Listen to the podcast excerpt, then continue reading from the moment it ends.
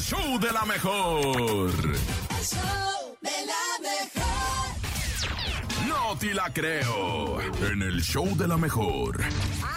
No, no, no, no. Sabes de lo que te Lo has perdido, prometo. Andrés No, Salazar el Topo. nene, no te creo. El nene se fue a recopilar datos increíbles, inverosímiles, y Inverosímiles. difíciles de creer. Por eso hoy nos trae un sorprendente. ¡No te la creo! A ver, Benito Juárez de 500, Pues, échale. ¿qué creen? Que una señora, una señora se dieron la tarea Sí, parece, en un ¿no? monasterio. Billete de 500. Había, había, hagan de cuenta que unas tablas de todas las personas que habían nacido entre 1725 y 1765. Ajá. Dan la casualidad de que una señora tuvo nada más y nada menos que 16 pares de gemelos, 7 grupos de trillizos y 4 grupos de cuatrillizos en 27 partos diferentes. A lo que esta mujer ¿Cómo? dio a luz nada más y nada menos que 69 hijos. ¿Qué? No, nene, 69 no, hijos de un solo vientre, imagínate esto.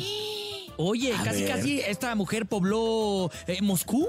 Pues si lo creo, ¿cómo de que no? Pues ¿Sí existe imagínate, eso? 69 hijos. 69 hijos. Pues es que como fueron embarazos múltiples, pues, pues ahí, por ejemplo, se pudo haber echado cinco quintillizos, pues ya son 25. Así es, y obviamente lo increíble de esta historia es que Valentina generó controversia en el mundo de la medicina. Oye, puro par- Algunos y puro parto profesionales, normal. puro parto normal, sí, imagínate. Sí, serio? todos fueron parto normal.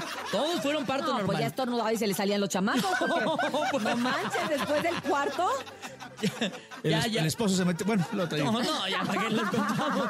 Oigan, esta mujer, eh, los médicos piensan que en realidad es una leyenda, porque se les parece imposible que una persona tenga tal cantidad de hijos y vivir, y vivir, ¿eh? Exacto, sobre Imagínate. todo eso.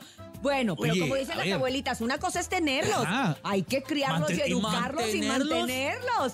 Pero bueno, no mira, mejor no vamos a entrar en detalles porque me empiezo a poner nerviosa con este tipo de historias. Esto fue el ¡No te la creo!